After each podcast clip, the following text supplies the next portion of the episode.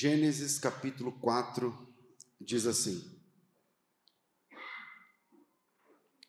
E conheceu Adão a Eva, sua mulher, e ela concebeu e deu à luz Caim, e disse: Alcancei do Senhor um homem. Deu à luz mais a seu irmão Abel. E Abel foi pastor de ovelhas, e Caim foi lavrador na terra. E aconteceu, ao cabo de dias, que Caim trouxe do fruto da terra uma oferta ao Senhor. Abel também trouxe dos primogênitos das suas ovelhas e da sua gordura. E atentou o Senhor para Abel e para a sua oferta, mas para Caim e sua oferta não atentou. E irou-se Caim fortemente, e descaiu-lhe o semblante. E o Senhor lhe disse: Caim, por que te iraste? E por que descaiu o teu semblante? Se fizeres bem, não é certo que serás aceito? E se não fizeres bem, o pecado jaz à porta, e sobre ti será o seu desejo, mas sobre ele deves dominar.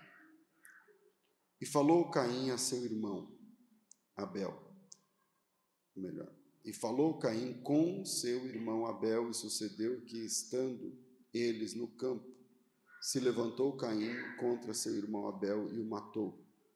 E disse o Senhor a Caim: Onde está Abel, seu irmão? E ele disse: Não sei, não sou o guardador do meu irmão. E disse Deus: Que fizeste? A voz do sangue do seu irmão clama a mim desde a terra.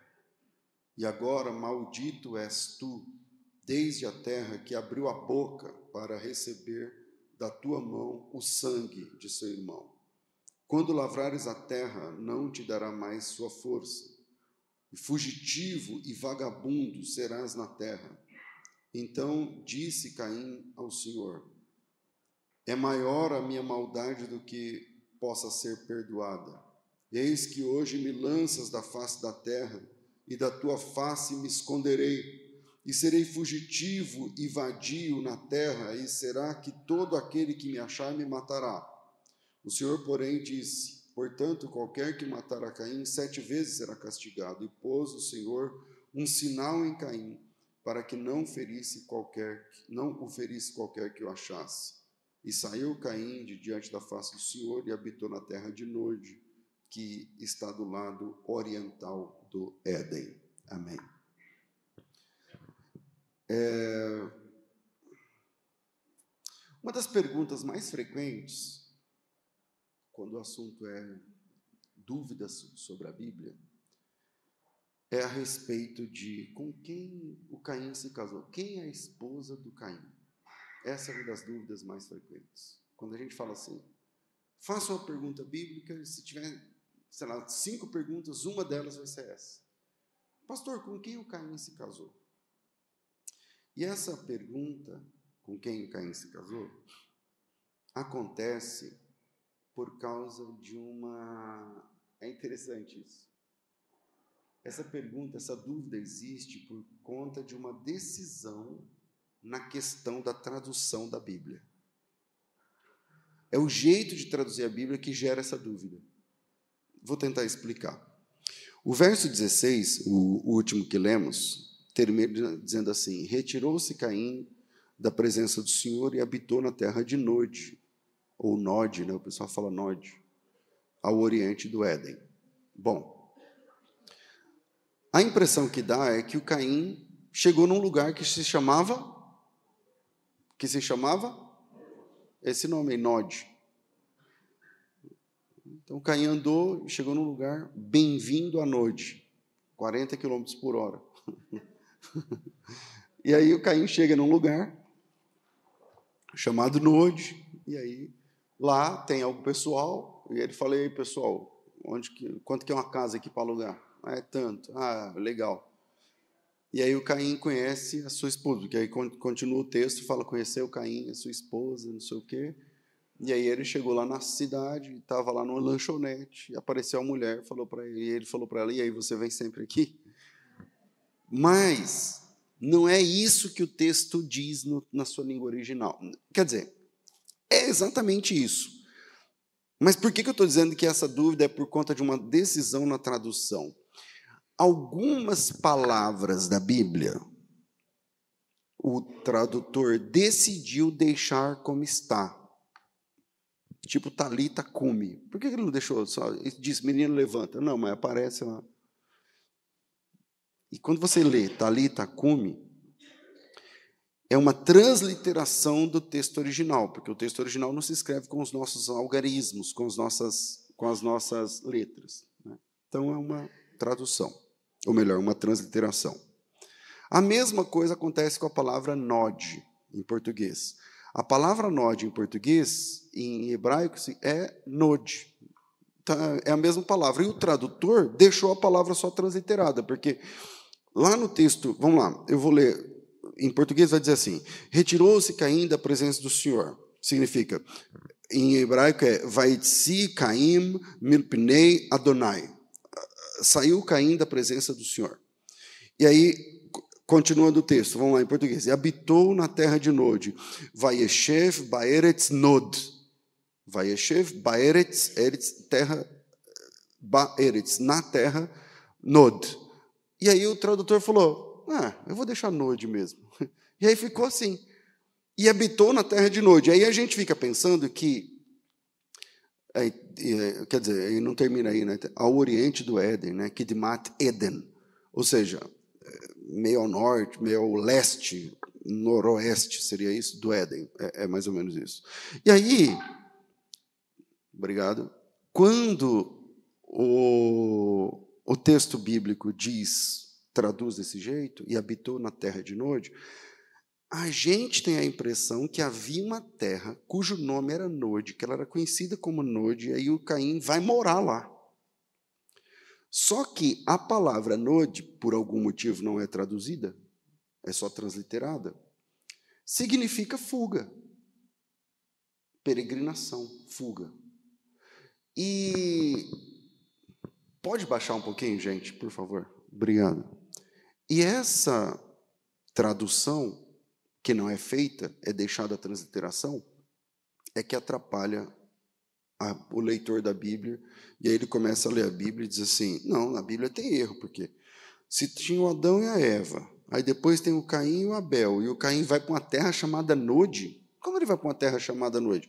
Então, a terra não é chamada Nod, não é que bem-vindo a Nod, não é isso. A palavra Nod é peregrinação, fuga, e aí essa palavra seria melhor traduzida assim: saiu Caim da face. Baixa um pouquinho o volume para mim, por favor. Baixa o volume, se, se puder. E saiu Caim da face do Senhor e habitou numa terra de fuga. Ele escolheu fugir. Porque é isso, por exemplo, que o Caim diz para Deus. Quando o, o Senhor fala para Caim sobre a morte do seu irmão, ele fala: então eu vou ser fugitivo. E ele não é que ele vai para um lugar chamado Nod, mas ele mora como fugitivo, ele é um cara que vive, vive tentando escapar, que vive tentando fugir. E aí, na tradução, dá a impressão que Nod é uma, um lugar, porque acontece que a palavra Nod em hebraico é nod e significa fuga, e, e, aí, enfim, eh, gera essa, essa questão. E, e não somente essa questão, mas isso abre margem, essa dúvida, essa, essa dúvida abre margem e espaço para algumas heresias, e essas heresias, elas são, volta e meia, elas aparecem com uma nova roupagem. Então, por exemplo, a heresia, eu estou falando de uma heresia que tem mais de 1.500 anos, ela, a heresia de que o Caim é, na verdade, filho de Eva com a serpente. Quem já ouviu falar essa história? Alguns. Filho de Eva, mas com Satanás. Então, Caim, a linhagem de Caim, a descendência de Caim, é, por causa, tudo por conta dessa história. Isso gera algumas heresias que sempre voltam à tona, inclusive sobre a origem de Caim, como sendo de uma linhagem entre Eva e a serpente, que a descendência de Caim é maldita, que a descendência de Caim é híbrida e que uh, são demônios e, e tudo mais, e ela é condenada desde a sua origem. Bom, veja bem. Obviamente, Caim e Abel nasceram após o pecado de Adão, logo são pecadores, igual a gente, pelo fato de carregarem em si o que, aquilo que a teologia chama de pecado original. Mas hoje eu não quero falar sobre ficar teologando, não, mas falar sobre é, a experiência de Caim e o que aconteceu com, com Caim e o que, o que aconteceu com Caim pode ensinar a mim e a você essa manhã. Primeiro, a teologia não pode definir seu relacionamento com Deus. A teologia não define seu relacionamento com Deus. Eu não quero teologar sobre determinismo e nem versar sobre a liberdade de um lado versus eleição do outro. Ah, o Caim nasceu para fazer isso, ou o Caim se tornou isso porque ele quis. Não é esse esse aqui o culto do domingo, não é o ambiente para falarmos sobre qual é o tamanho ou a profundidade do lapso. A lapso eh, na teologia é queda do homem. Porque a soteriologia eu estou dizendo que não quero teologar e já estou teologando, né? Mas vamos lá, eu já volto. A teologia, ela divide esse assunto que eu estou falando entre infralapsarianismo e supralapsarianismo. Ou seja, o lapso, a queda, ela é de que tamanho esse negócio de queda? Então, os supralapsarianos vão entender, por exemplo, que o próprio Deus definiu a queda. E os infralapsarianos vão, dizer, vão entender que a queda é fruto da decisão do homem. Então, ao invés disso, vamos nos até o texto de Gênesis 4, sem teologias, e veremos as implicações, os desdobramentos das escolhas de Caim e o que isso pode ensinar a mim hoje, a nós hoje. Caim nasceu primeiro, ele é o primogênito. Caim, aliás, Caim é o primeiro ser humano a nascer porque a Eva foi feita, o Adão também. Caim é o primeiro a nascer. E Caim se tornou um lavrador. Até aqui tudo bem. Inclusive esse tornar-se lavrador, obrigado pela água, é cumprimento do que Deus havia dito na página anterior, no capítulo 3, na, quando Deus dá as sentenças depois do homem cair, ele disse: ó, você vai ter que lavrar a terra você vai ter que. Deus disse que o homem comeria do seu trabalho, do suor do seu rosto, na lida de lavrar a terra. Você vai ter que abrir a terra e cultivar a terra se você quiser comer. E que da terra, a terra daria fruto caso fosse lavrada pelo homem, aqui até tudo certo. O Caim está ali sendo o primeiro lavrador, já que essa era a ideia. Caim é o primeiro filho, Caim é o primeiro homem a nascer. Caim é o primeiro lavrador. Caim é o primeiro a ofertar algo a Deus. Isso também é legal. Porque o texto diz: ao cabo de dias, é, versículo 3: E aconteceu ao fim de dias, peraí. E aconteceu ao final de uns dias que Caim trouxe do fruto da terra uma oferta ao Senhor. Abel, por sua vez, trouxe das primícias do seu rebanho uma gordura, e, e, e, da gordura do rebanho. E aí as pessoas vão começar a falar assim: ó, eu sei porque é que Deus rejeitou a oferta de Caim. Deus rejeitou a oferta de Caim porque ele não trouxe as primícias. Porque a palavra primícia só aparece no, é, na oferta de Abel. Então Deus não uh, aceitou de Caim por conta das primícias. Mas a Bíblia diz isso? Sim ou não? Não. As pessoas dizem isso, mas a Bíblia não diz. Pastores dizem isso, mas a Bíblia não diz.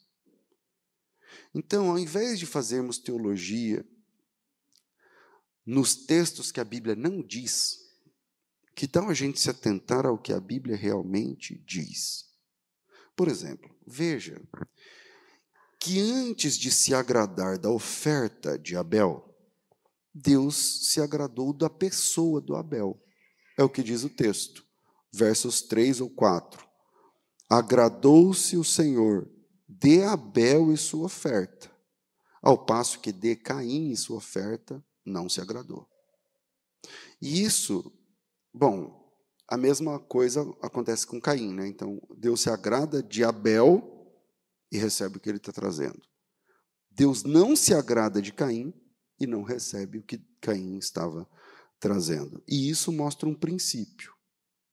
O princípio que Deus lida com o ofertante e depois Deus lida com a oferta. Primeiro Deus aceita ou rejeita você.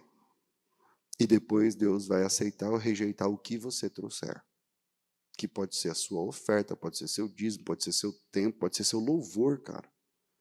Pode ser o que você está trazendo.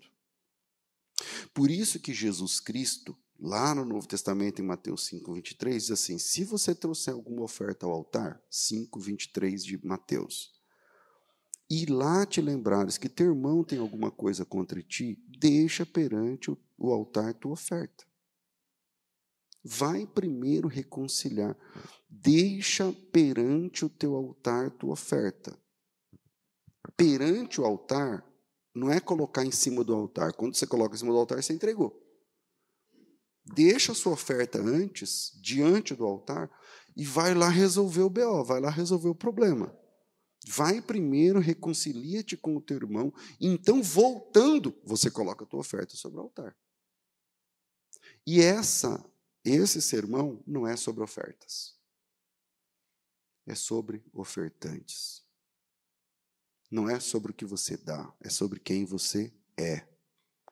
E quando a gente vai para esse texto bíblico e a gente percebe que, primeiro, Deus atenta para Caim, ou melhor, Deus atenta para Abel e depois para o que ele traz, depois Deus não atenta para, Abel, para Caim e também não atenta para o que ele traz, a gente percebe que existe um padrão. Qual é o padrão?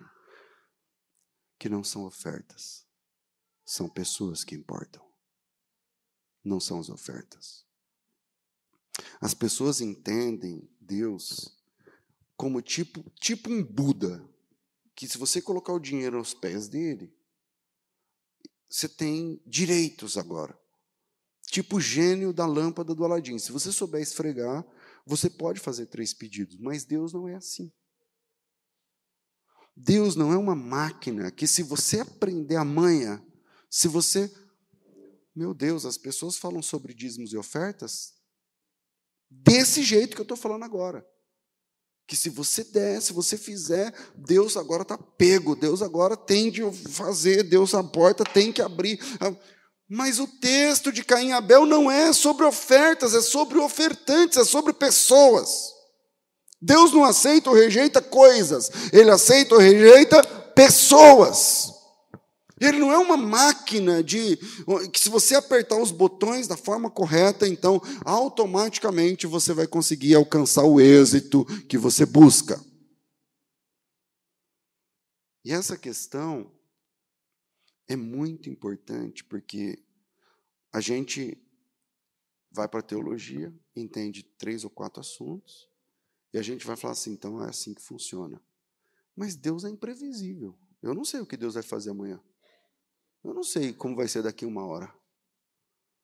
Deus é imprevisível. Pastor, mas espera aí, então por que, que a gente estuda teologia? A teologia não faz você saber tudo sobre Deus. O dia que você souber tudo sobre Deus, tudo, você sabe tudo sobre Deus. Tudo. Então, então ele deixou de ser insondável. Por que, que, que significa insondável? Que ninguém consegue chegar no fundo. Que ninguém consegue saber tudo. Pastor, então, então por que, que eu pago o curso? Para você aprender sobre Deus. Mas eu vou saber tudo? Não, tudo não.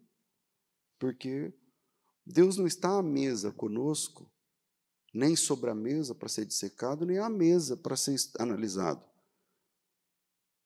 Tá, então, então um curso, o que, que eu que, que eu sei? Que eu, se eu não vou saber tudo sobre Deus, o que, que eu vou aprender?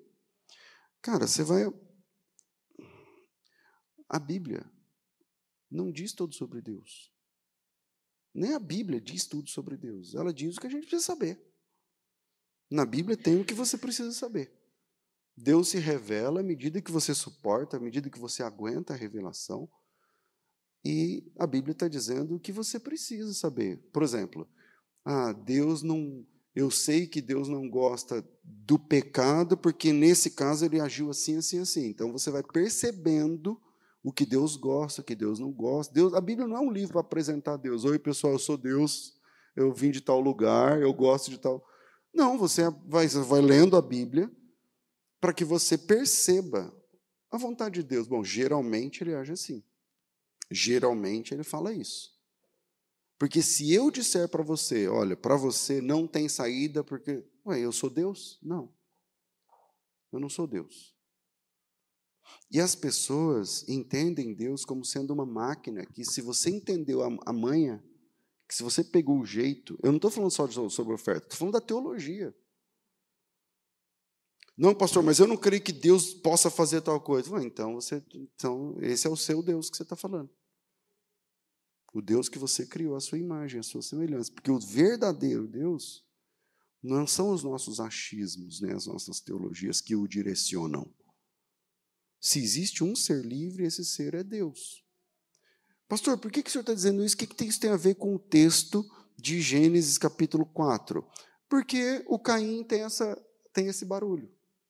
Ele acha que se ele pegar uma, uma, uma bacia de frutas e levar, Deus é obrigado a dizer, ah, que bonitinho, aceitar. Por que é que Deus rejeitou a oferta de Caim?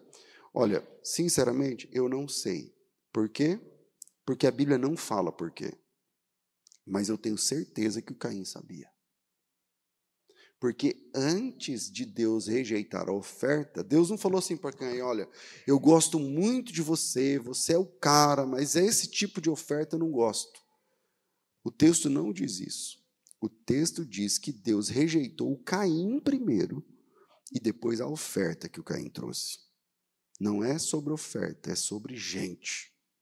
É sobre pessoas. As pessoas acham que, por exemplo, eu vou descer mais um degrau nesse assunto. Muitos de nós achamos que a salvação é um negócio automático. Porque Deus, Deus para nós é uma máquina, que se você se arrepender, você é salvo. Aí eu falo isso, a pessoa já regala o olho. Ué, e não é? Não. Não. Arrependimento não é sinônimo de salvação. Então, arrependimento é sinônimo de quê? De arrependimento. Porque salvação é departamento de Deus. Quem salva é Deus, não é seu arrependimento. Se você, ao se arrepender, automaticamente você é salvo, quem salva é o seu arrependimento. E não Deus. Pastor, mas tem alguém na Bíblia que se arrependeu e não foi salvo? Tem, bastante, inclusive. Tem algumas. Eu, recentemente eu falei do Judas. Por último, por exemplo, o Esaú, a Bíblia diz que ele buscou com lágrimas arrependimento e não adiantou. Por quê? Porque o Salvador é uma pessoa e não é um conjunto de regras. E ele salva quem ele quiser. E ele disse: Isso não depende de quem quer nem de quem corre, mas de Deus que dá o um arrependimento. Então não é uma, Deus não é uma máquina. Aí você fala assim, pastor, mas peraí, o senhor está dizendo que não importa, não, não tem nada, é, não, não, não, não importa se a pessoa se arrependeu ou não? Não, eu não disse isso. Essa é a questão. Geralmente, Deus perdoa arrependido. Geralmente, é o que eu posso dizer. Então você quer ser salvo? Se arrependa. Ah, mas isso é garantia que eu vou ser salvo? Não. Mas se arrependa. Porque todo mundo que se salvou se arrependeu. Agora, nem todo mundo que se arrependeu se salvou. Porque o Salvador não é o arrependimento, é uma pessoa. Porque se o Salvador é um arrependimento, então é você que se salva. Só que no cristianismo, o cristianismo é a única religião em que a salvação não está no controle do homem. Você não se salva. Porque se o seu arrependimento te salva, é só você ficar murcho aqui no culto. Ah, eu quero, aí vou lá na frente, pronto, estou salvo. E é assim que muita gente pensa que é. Só que não é assim que funciona. Não é porque você foi lá na frente murcho que Deus vai olhar e falar: ah, que bonitinho, salvo. Não é assim. Por que, que Deus aceitou a oferta de Abel? Por causa do Abel. Por que, é que Deus rejeitou a oferta de Caim? Por causa do Caim. Onde está escrito isso? No texto. Atentou o Senhor para Abel e sua oferta. rejeitou o Senhor Caim e sua oferta. Não são ofertas, são pessoas. E a Bíblia não é uma, um computador que, se você apertar os botões certos, a equação dá sempre a mesma. Você pode apertar os botões e outra pessoa do seu lado apertar os mesmos botões e o, resultado ser completamente diferente. Por quê? Porque só Deus sabe quem é você de verdade. Só Deus sabe quem é cada um de verdade. As pessoas acham que até o arrependimento basta para salvação, mas salvação é departamento de Deus. Salvação é departamento de Deus. Quem salva é Deus e Ele salva quem Ele quiser. Amém, igreja? Segundo, a graça mostra que os nossos erros não são fatais. A graça de Deus mostra que os nossos erros não são fatais. Eu mandei o texto aí para o. Cadê o Jorginho? Não veio para a igreja? E por que, que não avisa? Eu mandei para ele o texto, pastor, manda sempre para mim. Aí eu mandei, está lá no retiro com o texto. Segundo, a graça mostra que os nossos erros não são fatais. Pastor, o Caim, ele foi predestinado, ele foi. Não, o Caim não nasceu para ir para o inferno. Essa foi a escolha que ele fez. E como dá, dá para saber? Por causa do juízo final. No fim, vai ter juízo final. No juízo final, a Bíblia, diz que os homens serão julgados pelas escolhas que eles fizeram. Se ele vai ser julgado pela escolha, então ele teve escolha. Senão é um teatro. Veja como foi que Deus tratou Caim quando o Caim começa a se desencaminhar. Veja bem, não vamos nem falar do assassinato. Sabemos que o Caim se tornará assassino na próxima página, no próximo take. Sabemos que o Caim se tornará um fugitivo nos próximos passos. Sabemos que o Caim vai virar um tipo de gente que não vale a pena imitar que não vale a pena imitar. Sabemos que o Caim vai ser um tipo, sabe, tipo Judas, que ninguém se chama Judas, né? Você não conhece ninguém que chama Judas. É bem que Caim tem gente que põe o nome de Caim, né? É igual Laodiceia. Você não conhece a irmã que chama Laodiceia? Como que a mãe?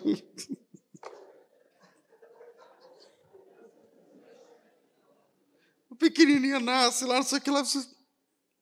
Laodiceia. Meu, Laodiceia é uma desgrama. Meu Deus do céu. Tudo bem. É que eu estava falando que ninguém em sã consciência põe o nome de Caim num filho, mas tem. Eu, eu mesmo conheço alguém que chama Caim. Mas enfim, veja. Sabemos que o Caim vai se tornar um assassino, um fugitivo, um tipo de gente que não vale a pena imitar. Por que, que vocês estão colocando eco na minha voz?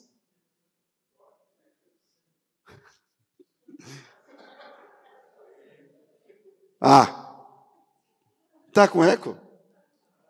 Tá ou não tá?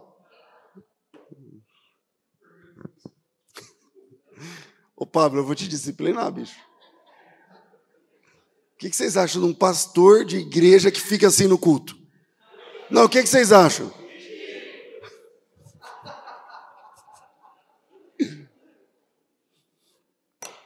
A Bíblia diz que no fim ia ser assim. Ia ter esses caras aí no meio do culto. Ah, me perdi todo. Como foi que Deus tratou Caim quando Caim começa a se desencaminhar? Veja, a gente sabe que o Caim vai virar o que não presta, que vai ser um exemplo de tudo que não deve ser seguido. Mas veja como é que Deus trata no primeiro frame, no, no, na, na próxima sequência, no próximo passo, quando Caim não é aceito. Em primeiro lugar, a gente não sabe por que é que Deus não recebeu a oferta de Caim mas Deus sabia e o Caim também sabia. A gente sempre sabe quando é com a gente. Você está entendendo? Ah, eu não sei por que, que o casal fulano se separou. É, mas eles sabem. Eles sabem. Entende? Ah, eu não sei por que, que fulano desviou, mas eles sabem. O Caim sabia, Deus sabia, isso é entre eles. Mas veja o versículo 6. Presta atenção nesse versículo, presta atenção. Especialmente quem não consegue vencer. Quem não consegue vencer uma tendência uma tentação, uma situação. Presta atenção. Então lhe disse o Senhor: Por que andas irado? Por que descaiu o teu semblante? Se procederes bem, não é certo que serás aceito? Se todavia procederes mal, eis que o pecado jaz à porta, o seu desejo será contra ti, mas a ti cumpre dominá-lo. Vamos tentar dividir isso em pelo menos duas ou três partes. Primeiro, por que andas irado e por que descaiu o teu semblante? O que, que Deus quer dizer com isso? Ele está dizendo assim para Caim, cara, você não pode ficar irado por consequências das suas próprias escolhas. Você não pode ficar murcho por uma coisa que você causou. Foi você que deixou chegar nesse ponto. E agora você quer ficar chateadinho com Deus e com a igreja? Por conta de uma coisa no teu casamento, na tua espiritualidade, no teu trabalho, no teu negócio, no teu namoro, não sei, não sei. Aí você vai ficar murcho porque é a igreja. Não, você não tem que descair o semblante com Deus, sendo que a escolha é sua. O que aconteceu foi uma situação que você decidiu. Então a primeira coisa que Deus fala para ele foi: por que você está irado? Eu não recebi, nós sabemos por quê, mas por que você está murcho?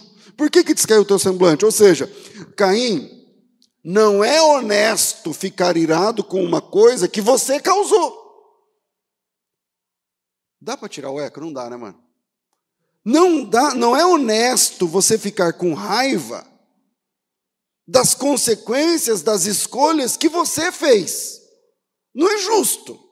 Por que, que você está cabisbaixo? Por que, que você está triste?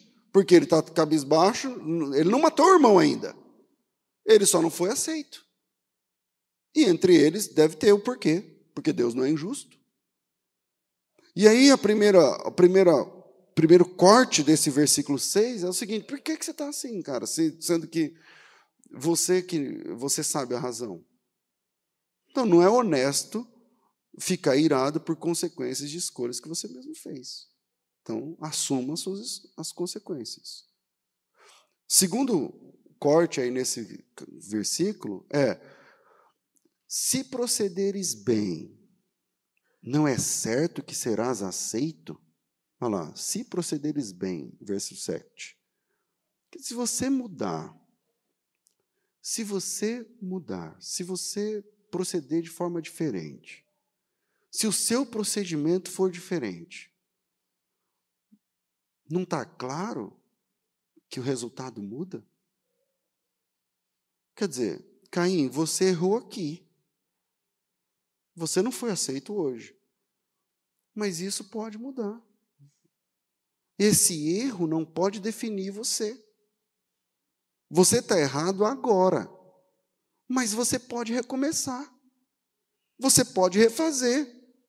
E se você quiser recomeçar, você vai ser aceito também. É isso que Deus está falando. Hoje eu aceitei teu irmão e não aceitei você. Mas você pode recomeçar comigo. Se você mudar o seu procedimento, Tu, veja, ele não matou ninguém, ele não é assassino, ele não é um desgraçado, ele não. Ele apenas não foi aceito naquele quesito e Deus está falando com Caim: cara, muda. Porque se você mudar agora, tudo vai ser diferente amanhã. Mas se você permanecer nesse erro que você tá, começou, eu sei onde você vai terminar. E você vai terminar sendo um desgraçado. Mas hoje você não é um desgraçado. Hoje você é um cara que errou. Hoje você é um cara que não foi aceito. Hoje não deu para você. Hoje o seu coração está errado. Hoje a sua oferta está errada. Hoje a sua entrega está errada. Mas você não é um desgraçado. Você não é um filho de Satanás. Hoje, hoje está ruim para você. Mas se você mudar e se procederes bem, não é certo, não está claro que você vai ser aceito. O que Deus está falando com Caim é sobre a graça de Deus. É sobre a graça de Deus. Porque a graça de Deus nos mostra que os nossos erros não são fatais. Esse é o ponto que Deus está colocando a Caim. Ele está dizendo, cara. Está errado, mas esse eu não tem que ser fatal. E esse eu não tem que definir sua vida. E esse eu não tem que tornar você um desgraçado. Você errou aqui, mas você não tem que se tornar um ordinário. Você errou aqui, mas você não tem que se tornar uma prostituta. A decisão é sua. Mas esse erro não pode definir você. Muda o que você tem de mudar e as consequências também vão mudar.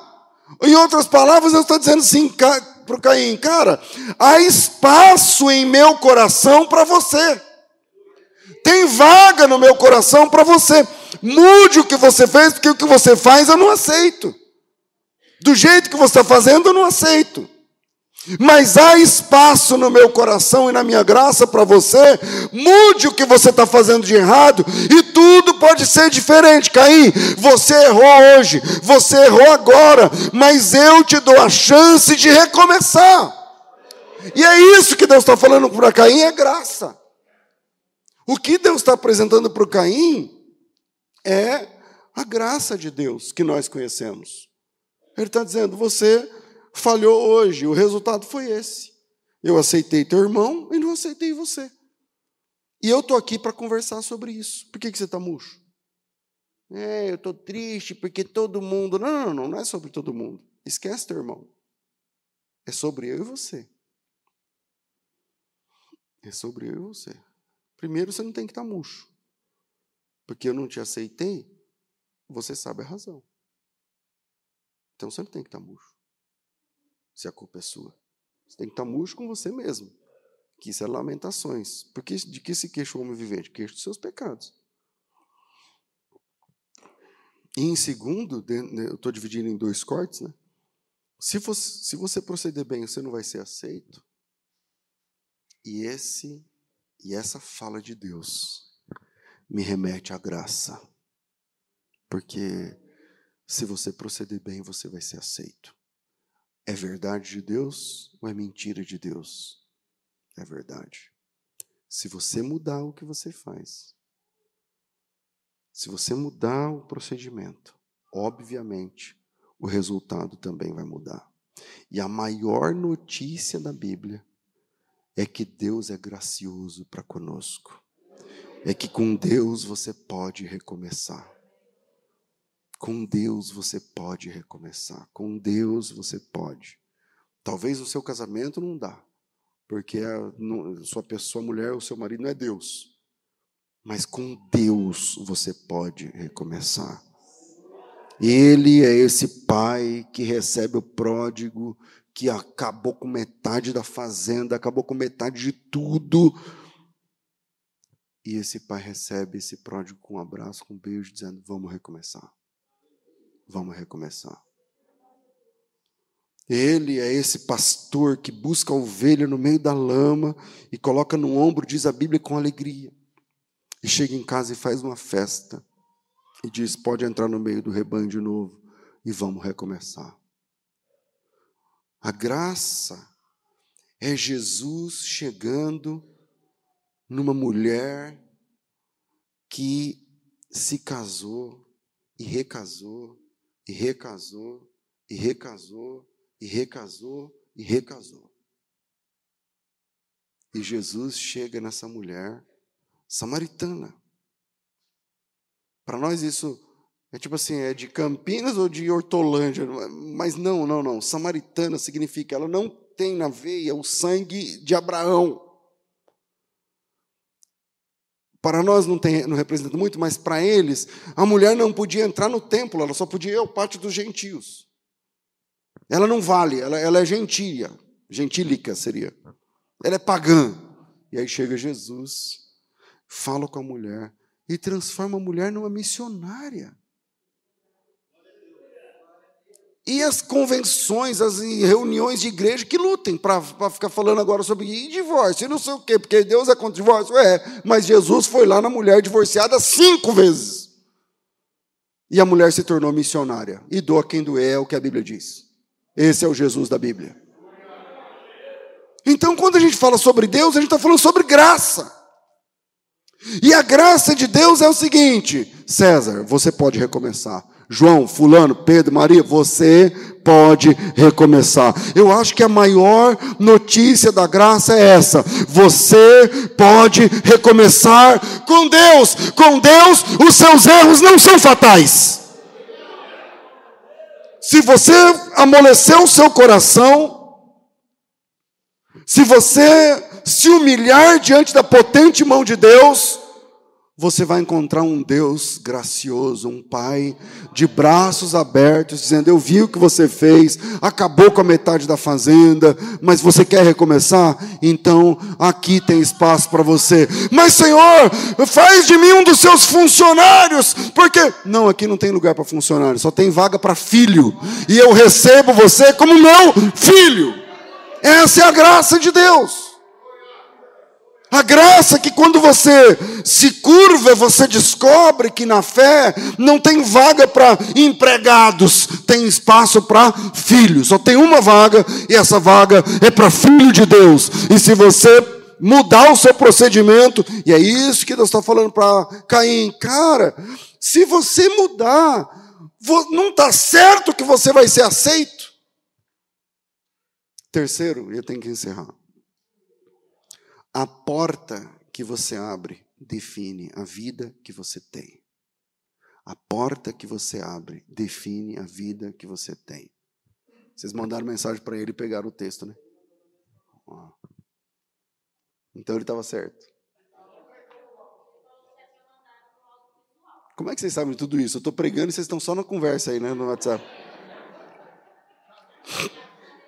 Beleza, o Jorginho está limpo na casa de novo ele pode recomeçar.